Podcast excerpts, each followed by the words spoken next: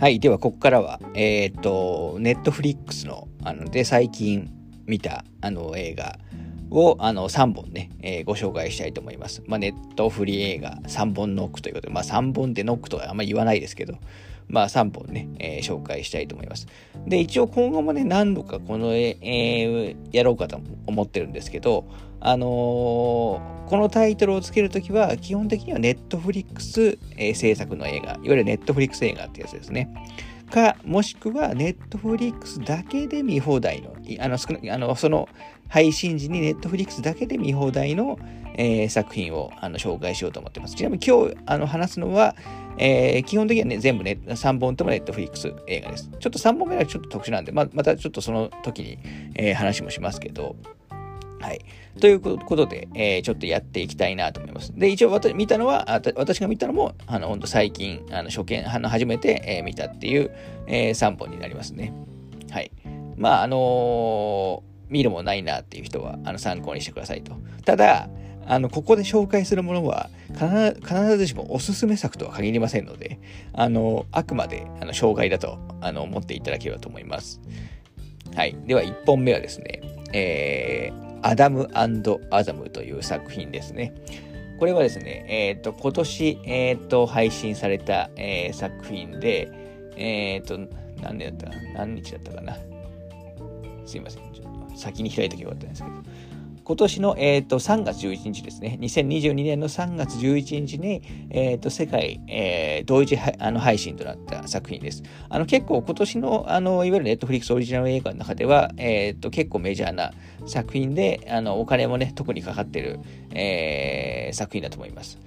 で、えっ、ー、と、これ、あの、監督が、えー、ショーン・レビで、えー、主人公がね、えー、ああの、あまあ、アダム・リードっていうんですけど、主人公をライナライアン・レイノルズレイノルズが演じてます。まあ、これを聞いてピンとくる方もいるとは思うんですけど、あのー、去年ね、えーと、ディズニー映画とで公開されたあのフリーガイという作品、あのまあゲームのね、世界を、えー、舞台にした、まあ、あの結構日本でもね、ヒットしたあのフリーガイという作品があると思うんですけど、まあ、これ今ディズニープラスで見れると思います。このフリーガイの、えーまあ、コンビというか、監督、主演の、あのー、まあ、再タッグ、まあ、もうタッグしたばっかりですけど、まあ、またっていうところで、えー、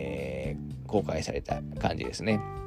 はい。まあ、ショーン・レビさんはね、えっ、ー、と、もともとあの、監督のね、ショーン・レビさんは、まあ、もともと多分ナイトミュージアムとかの、えー、監督でおなじみなんですけど、最近だと、あの、ネットフリックス絡みのね、えっ、と、作品に関わることが多くて、まあ、ちょっとオープニングでも話してた、例えばストレンジャーシングスとかも、あのー、一部エピソード監督されたりしてますし、あと今日3本目で話す、えっ、ー、と、ラブモンスターズっていう作品もあるんですけど、これでも、まあ、これは監督じゃないんですけど、一応これも制作で関わってる、えー、みたいですね。はい。なんで結構だから最近はネットフリックス、まあ全、もちろん全部とかじゃないですけど、ネットフリックスと一緒にやることが、え、ー、と、多い印象ですね。はい。で、えーと、この映画、アダムアダムアダムは、あの、どんな作品かと言いますと、あの、そうですね、あらすじ、あらすじあんまりどこにも書いてないな。えー、ウィキペディアに書いてるあらすじ読みましょうか。めちゃくちゃ短いので。ある男が妻の失踪を機に時間を遡る。そして時間旅行技術を悪用する者たちから時間改ざんを防ぐために、えー、亡くなった父親と対峙する。もう、あらすじにはこれしか書いてないですね。ウィキペディアの。あのー、もう本当一言で言うと、あの、タイム、えっ、ー、と、トラベルでいいかな？タイムトラベルものですかね。ループはしないんで。えー、だと思ってください。で、この、タイトルがね、アダムアダムっていうタイトルになってるのは、まあ主人公アダムっていう名前なんですけど、あのー、子供の頃のね、え、っと、まあ未来から、えー、この2050年の、あのー、未来に、まあ、このアダム・リードがいるんですまあ、そこから2022年かなに、えーと、いわゆるタイムあのトラベルしてきて、まあ、自分のね子供の頃、まあ、12歳のあの頃の自分と出会うんですね。でその2人で、まあ、協力して、えっ、と、さっき言ったように、あの時間旅行、まあ、タイム、えー、トラベルの技術を悪用する者たちとの、まあ、なんですか、まあ、野望を阻止するみたいなね。まあ、あの、結構、あの、コテコテな 内容だと思ってください。はい。あのー、で、この映画の、まあ内容もあのストーリーだいぶこてこれだっていう話をしましたけどあのもう本当普通に面白いです普通に面白いっていうかそのえっ、ー、とすごい心に残るとかそういうんじゃないなくてもうほんと配信の映画でほんとちょうどいい面白さっていう、えー、感じですね。劇場で公開しなくてもこれはいいかなっていうぐらいのあのでも別に悪い作品ではないよっていうぐらいのお手軽感で私もこれ1週間ちょっと前ぐらい見てたんですけどもうほとんどあの頭に残ってないっていうぐらいあのさっぱりした、えー、作品で、あのー、そんなにねびっくりすることも起こんないですし、あのー、もう本当にお決まりの、あの内容な感じです。ただ、まあ、やっぱりネットフリックス映画ということもあって、えーと、いわゆるキャスティングはすごく豪華になってますね。先ほど言ったように、まあ、あの主役のね、アダム役は、えーと、ライアン・レイノルズですし、えっ、ー、と、まあ、母親役ですね、アダムの母親、まあ、子供の頃のアダムの母親役に、まあ、ジェニファー・ガーナーですね、が、えー、演じられていて、まあ、ジェニファー・ガーナー最近だと、えっ、ー、と、私、あの、えっ、ー、と、4年ぐらい前でやった、あの、ライリー・ノースっていうね、あの、女性版の96時間みたいな、あのやつの主人公もやってました。あの辺がすごい好きなんですけど、えー、とかが出てますし、あとあの、アダムのね、妻、あの役、まあ未来、これ、こっちは未来、未来の方ですね。未来のアダムの妻役、ロローラ役に、えっ、ー、と、ゾーイ・サルダナさんが、まあ、ガーディアンズ・オブ・ギャラクシーとかの、あのー、あれですね、名前忘れちゃった。あの、緑のあのガモーラですね。ガモーラ、えー、役とかでおなじみのゾーイ・サルダナさん出てますし、あと、アダムのね、父親役、まあ、あの、役として、まあ、マーク・ラファロさん、あのまあ、MCU で言うと、まあ、ブルース・バナー博士というか、まあ、ハルク役のマーク・ラファロさんが出たりと、まあ、あの、めちゃくちゃ豪華です。まあ、なんで今年のネットフリックス映画の中では、えー、特に注目株として多分3月に公開された、えー、感じだと思います。で、あのー、映像的にもね、あの普通に、えっ、ー、とクオリティ高いです。あの、まあ、映画館でかかっても全然不思議じゃない、えー、ような内容にはなってます。ただ、あの、ものすごく普通です。普通に楽しい、えー、ぐらいの作品ですね。なので、本当に、あの、あとね、例えば、あの、なんか家族で見る分にもちょうど、本当にちょうどいい感じの、えっ、ー、と、作品なので、まあ、ポップコーンムービーなので、まあ、土日とかのね、この暑い昼間とかに見ることをちょっとお勧めしたいなというとこですね。時間も確か、え、ー、と、106分なんで、まあそんなに長くなくて、あのー、おすすめな感じですね。なんで、まあお気軽豪華キャストの、まあ、タイムトラベル、あの、映画。で、まあ、かつ、まあ、悪い人たちをね、やっつける みたいな作品、あのー、が、まあちょっと、気軽に見たい方は、あのまあこの辺をね、見るといいんじゃないかなと思います。はい。では1本目は、アダムアダムでした。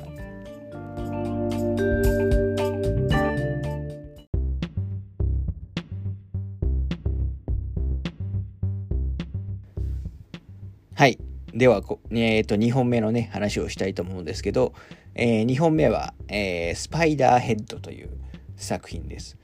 で、これは、あのー、今月、え、ー、と、2022年6月17日にあの公開されたばっかりの、あの、まあ、結構、これ、さっきのね、アダムアダムも、多分、ネットフリックスオリジナルの作品としては話題作だった。まあ、あの、キャストとかの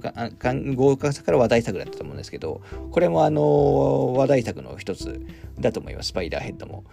で、えっ、ー、と、これはですね、えっ、ー、と、まあ、まさに、えっ、ー、と、先月ですかね、えっ、と、日本では先月、あの、トップガンマーヴェリック公開されましたけど、まあ、トップガンマーヴェリックの監督の、まあ、ジョセフ・コシンスキーさんの、あの作品ですね。だから、要するに2ヶ月連続で、えー、コシンスキー作品が見れるっていう、えー、感じになってますと。ただ、まあ、あの、トップガンとは、まあ、全然、あのもう、もう真逆ぐらいのね、えー、テイストだと思ってください。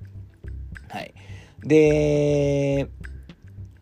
それで、まあ、ちょっと先に、えっ、ー、と、キャストの話をすると、まあ、主役はね、えっ、ー、と、クリス・ヘムズワース、まあ、クリヘムさんですね。えっ、ー、と、MCU で、まあ、そう、そう、役、まあ、ネットフリックス映画で言うと、まあ、私が好きなタイラー・レイクのね、えー、主演とかもされてる、えっ、と、クリス・ヘムズワースが、まあ、主演です。まあ、主演というか、まあ、どっちかというと悪役の方なんですけどね。で、本来どっちかというとストーリー的な主人公は、まあ、もう一人のね、えー、ジェフというね、えー、キャラクターを演じる、えーと、マイルズ・テラーさんですね。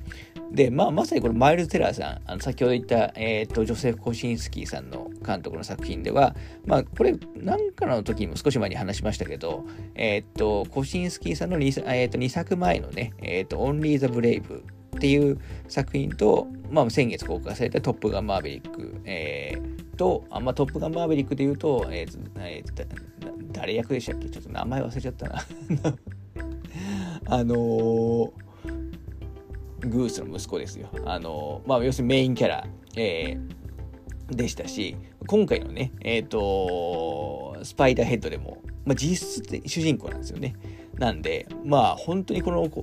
監督は、マイルズ・セラー好きなんだろうなと、えー、思ってますという感じですね。はい。まあそんなところもあって、あの、やっぱり、え、ー、と、ネームバリュー的にはすごく注目されてる作品ですし、えっ、ー、と、昨日見た時点だと、あの、国内のね、ネットフリックスのあの映画ランキングだと2位とかに入ったんで、まあ、あの、すごく実際見られてる方も、えー、多いんじゃないかなと、えー、思いますというところですね。で、まあちょっと先に一言だけで感想を言ってしまうと、まああの、決してそのつまんない方わけじゃないんですけど、あのー、正直物足りない、えー、作品でしたね。なのでまあ、あのー、見なくても いいです。はい。一応あの、どんな、えっ、と、作品なのかも話したいんですけど、まあさっき言ったように、まあトップガンみたいなアクションシーンは、あの、ほぼ、ほぼほぼないです。えーで、一応、あの、あらすじ、えー、読みましょう。あらすじはないな。えっ、と、まあ、タイトルのね、スパイダーヘッドっていうのは、まあ、刑務所の、えー、名前なんですね。えー、スパイダー、あの、孤島に、え、ある、あの、刑務所なんですけど、あの、ただ、まあ、実際そこは刑務所というよりは、あの本来刑務所に入らなかった、入らなければいけない人たちが、あの、薬のね、人体実験を、まあ、代わりにやることで、まあ、比較的自由な生活が、できるようになってるっていう施設、えー、になってますと。まあ、なので、えー、っと、まあ、人体実験施設なんですね。で、どういう実験をしてるかというと、あのーまあなんかね、背中に薬みたいなやつの装置が付けられていて、あのー、コントローラーでね、遠隔で、あのー、いろんな薬が注入できるようになってますと。で、どんな薬かというと、あの例えば、あのー、それをあの中服用したら、まあ、笑いが止まらなくなるとか、あのまあ、本当に、えーと、相手のことをね好き目の前にいる人を好きになっちゃう、まあ、惚れ薬みたいなやつですよね好きになっちゃってもうすぐにね、あの性行為に及んじゃうというような薬とかあとそれこそ、あのもうものすごい恐怖をえー、感じてしまうような薬とか、まあ、そういうかん人間の感情をコントロールするような薬をあの研究してるっていう、えー、施設になってますね。でその施設の,、まあ、あの実験するあの側の、まあ、管理者ですね。あのをあのさっき言ったねクリヘムさんがあの演じられていて、まあ、なのでどちらかというと、まあ、まあ悪役とまで言わないですけど、まあそっちのの立場で、で、あのー、実際ね、行動を起こす、えー、主人公的な方を、まあ、マイル・セラーが、えーと演じるっていう感じになりますね。で、まあ、さっき言ったようにね、まあ、そういう薬の施設なんで、あの最初のね、序盤は、あのまあ、薬がどんなものか、どういう効果があるかっていうのが、まあ、あの、えっ、ー、と、描かれるような感じになっていて、で、まあ、あの当然ながら、あの、中盤ぐらいでね、トラブルが起きます。まあ、このトラブルは、まあ、軽く言うと、まあ、人の命に関わるようなね、まあ、トラブルが起きますと。まあ、それで、えっ、ー、とまあ、その後ね、どうなっていく。まあ、ある意味脱出劇みたいなもんだと思ってもらえばいいと思うんですけど、どうなっていくかっていう、えー、と話です。まあ、あの、それこそネットフリックスで言うと、まあ、まさにこの、あの、まあ、ブラックミラーシリーズ、ドラマのね、ブラックミラーシリーズ、まあ、日本で言うと、まあ、世にも奇妙な物語みたいな、あの、話、えー、かなと思います。はい。で、あのー、まあ、あんまりですね、えっ、と、まあ、この手の話だと僕はやっぱりちょっと予期せぬ出来事とかが起こってほしいんですけど、まあ大体やっぱり想像の範疇に、えー、収まってましたし、それこそさっき言ったようにね、ままさにそのブラックミラーとか世にも奇妙な物語みたいな話なんで、えー、その割には、これ大体107分なんで、まあ2時間近くあるんですけど、ちょっと長すぎるんですよね。で、特に私は後半はそれなりに楽しめたんですけど、やっぱりちょっと前半少し、えっ、ー、と、だれてしまったりもして、で、残念ながらあんまり、あの、各所見ても、あの、あんまり評価がね よろしく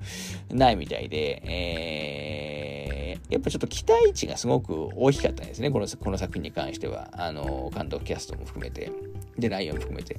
に比べてしまうと、どうしても物足りなかったとあの言わざるを得ない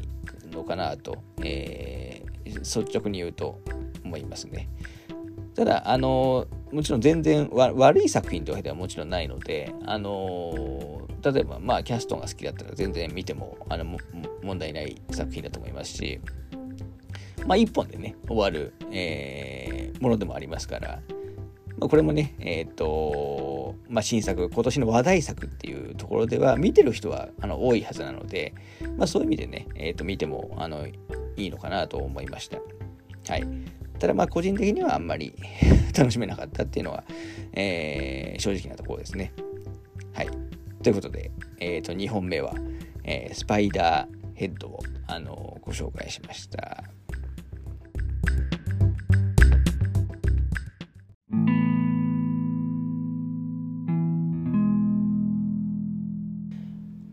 はい。それでは3本目なんですけど、えー、3本目に紹介するのは、えー、ラブモンスターズという作品ですね。で、あのー、この前に、えー、お話ししたアダムアダムと、えー、スパイダーヘッドは、あの、結構最近、あの配信になった、え、ネットフリックス映画なんですけど、このラブモンスターズについては、え、去年ですかね、え、っと、日本では去年の、えー、2021年の4月14日にネットフリックスで、え、配信、え、されていますと。で、あのー前に話した2本とちょっと違うのは、えっ、ー、と、アダムアダムと、え、ー、と、スパイダーヘッドについては、まあ、純、純度の高いネットフリックス作品なんですけど、このラブモンスターズについては、まあ、もともとネットフリックス用の作品だったわけではなくて、えっ、ー、と、まあ、パラマウントが作制作なんですかね、えー、配給、元配給の映画で、あのまあ、アメリカとかだと劇場公開、えー、されてるんですけど、まあ日本だと残念ながらね、えっ、ー、と、劇場未公開、えー、となってしまって、えー、もういきなりネットフリックスで、えー、配信されたっていう感じですね。で、一応先、あのー、なので、一応その純度の、純ネットフリックス映画ではないってこともあるせいか、実はつい最近ですかね、あの、アマゾンプライムとか、Unext とかでも、あの、見放題ではないんですけど、いわゆるレンタル、えー、扱いで、えー、見れるように、えー、なっていました。なので、あの、ネットフリックスだと見放題で、えー、見れる感じですけど、あの、アマプラとか、えっ、ー、と、ユーネクストでも、あの、お金を払えば、あの、個別にね、見れるような、えー、感じになってるというところですね。で、今日お話しする3本の中では、まあ、あの、個人的には、あの、一番、一番というか、まあ、圧倒的に好きというか まあ、おすすめ度が、えー、高い作品だと、えー、思ってもらえばいいかなと、えー、思いますね。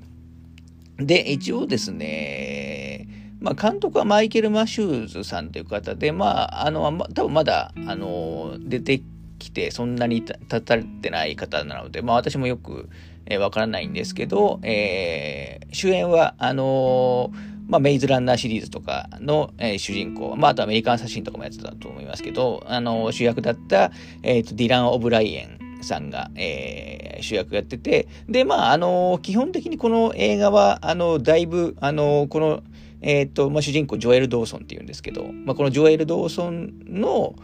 中心の、で、ずっと、あの、最初から最後まで、まあ、話が、えー、進むような、えー、感じですね。まあ、ゲスト出演者としては、あの、マイケル・ルーカーとかが、えっ、と、あと、ジェシカ・ヘンウィックさんとかが出てくるっていう感じになってます。ただ、メインは、あの、ディラン君が、えー、ずっと出てるって感じですね。で、えっ、ー、と、そうですね、ちょっとウィキペディアに、えー、ある、ちょっとあらすじを読んでみましょうか。ちょっと多少はありますけど、ある日、地球に向かう小惑星が発見され、その衝突を回避するために世界中の人々が一致団結し、ミサイルで破壊することに成功したと。しかし、ミサイルの化学物質が地上に降り注ぎ、生き物の遺伝子に影響を与えることで、不気味で巨大なモンスターとかした生き物が人間を食べ始め、世界を崩壊した。それから7年後、運よく生き残った人類はモンスターを避けて、えー、地下で生活することを余儀なくされていた。というのが、まず、あの、まあ、あらすじの中でも一番最初最初のところですね。まあ、あの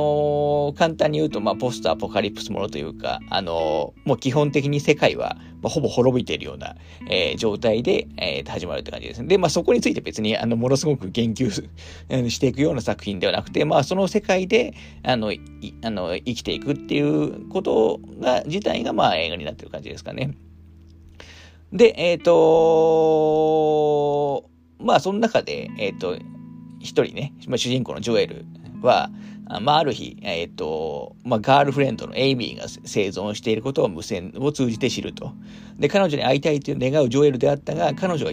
あの、約135キロも離れた場所にいたと。で、地上に出ればモンスターに襲撃されるのは明らかであったが、それでもジョエルはエイミーに会いたい一心で決心の旅に出ることを決意する。ジョエルは途中で出会った2人の戦士のようなサバイバルともにモンスターの襲撃をかわしながらエイミーの居場所を目指すというのが、えっ、ー、と、まあ、概要のあらすじになってますと。あのー、なので、基本的にこの主人主人公のジョエルが、あのー、まあ、7年前にね、えっ、と、要するに世界が滅びる、えタイミングまで、えまあ、付き合っていたね、まあ、彼女に、えー、彼女が生きてることがね、分かって、まあその彼女がちょっと、ちょっと遠くのね、いわゆるシェみんなシェルターみたいなところで、地下シェルターに、あの、えー、それぞれ集団でね、えー、生活したりしてるんですけど、その別のシェルターまで、もう彼女に会いに、元、まあ彼女というか、まあ元カノですけど、に会いに行くっていうのが、あのまあこの、えっ、ー、と、作品の、まあ、主なメインストーリーになります。なので別にあの壮大な話ではないです。あの、その、なんていうんですか、その世界をなんかな、な、何かしらを解決するような話ではないですし、あくまでまあ個人的な目的で、えっ、ー、と、頑張ろうっていう、えー、話になってます。まあ、なんで、で、主人公のね、このジョエル、えー、君は、まあちょっと、あのー、まあ、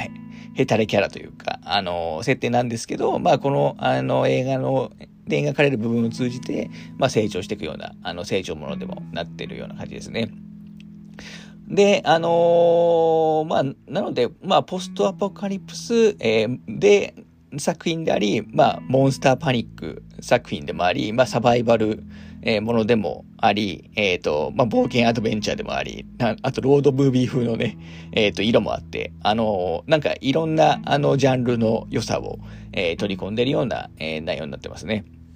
で、まあ、いろいろ魅力はあるんですけど、まあ、例えばこの作品、あのまあ、モンスターがね、いっぱい出てきます。実際に、あの、比喩的に出てくるんじゃなくて、もうちゃんと、あの、造形、あの、も含めて、えっ、ー、と、いっぱいいろんなモンスターが出てくるんですけど、基本出てくるのは、あのいわゆる日常、日常的っていうか、その辺にいる動物が、まあ、巨大化したものですかね。例えば、カエルとか、あの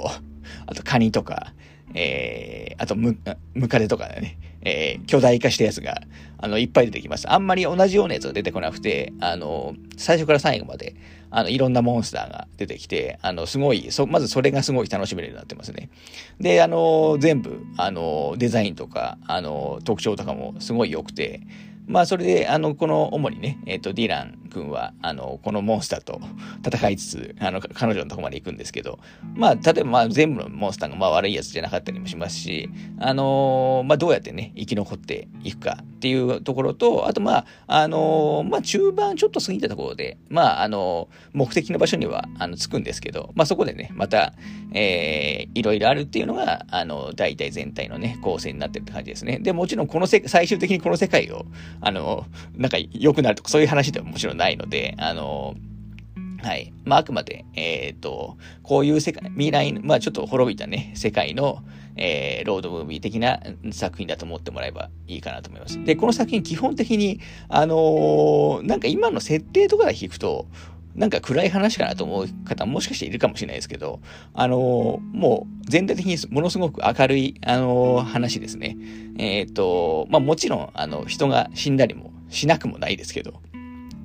基本的にあの最初から最後まであのずっと明るい、前向きになる、なれるような、えっ、ー、と、ライトな感じになってますね。あの、あんまりその、えっ、ー、と、まあ、多少ないとも言わないですけど、ほとんどその、グロテスクな、あの、描写とかもないので、あの、誰でも、あの、楽しめるようになってると思います。あの、子供が見たら、いわゆる、子供でもすごい、全然普通に純粋に楽しめる作品になってるんじゃないかなと、えー、思いますね。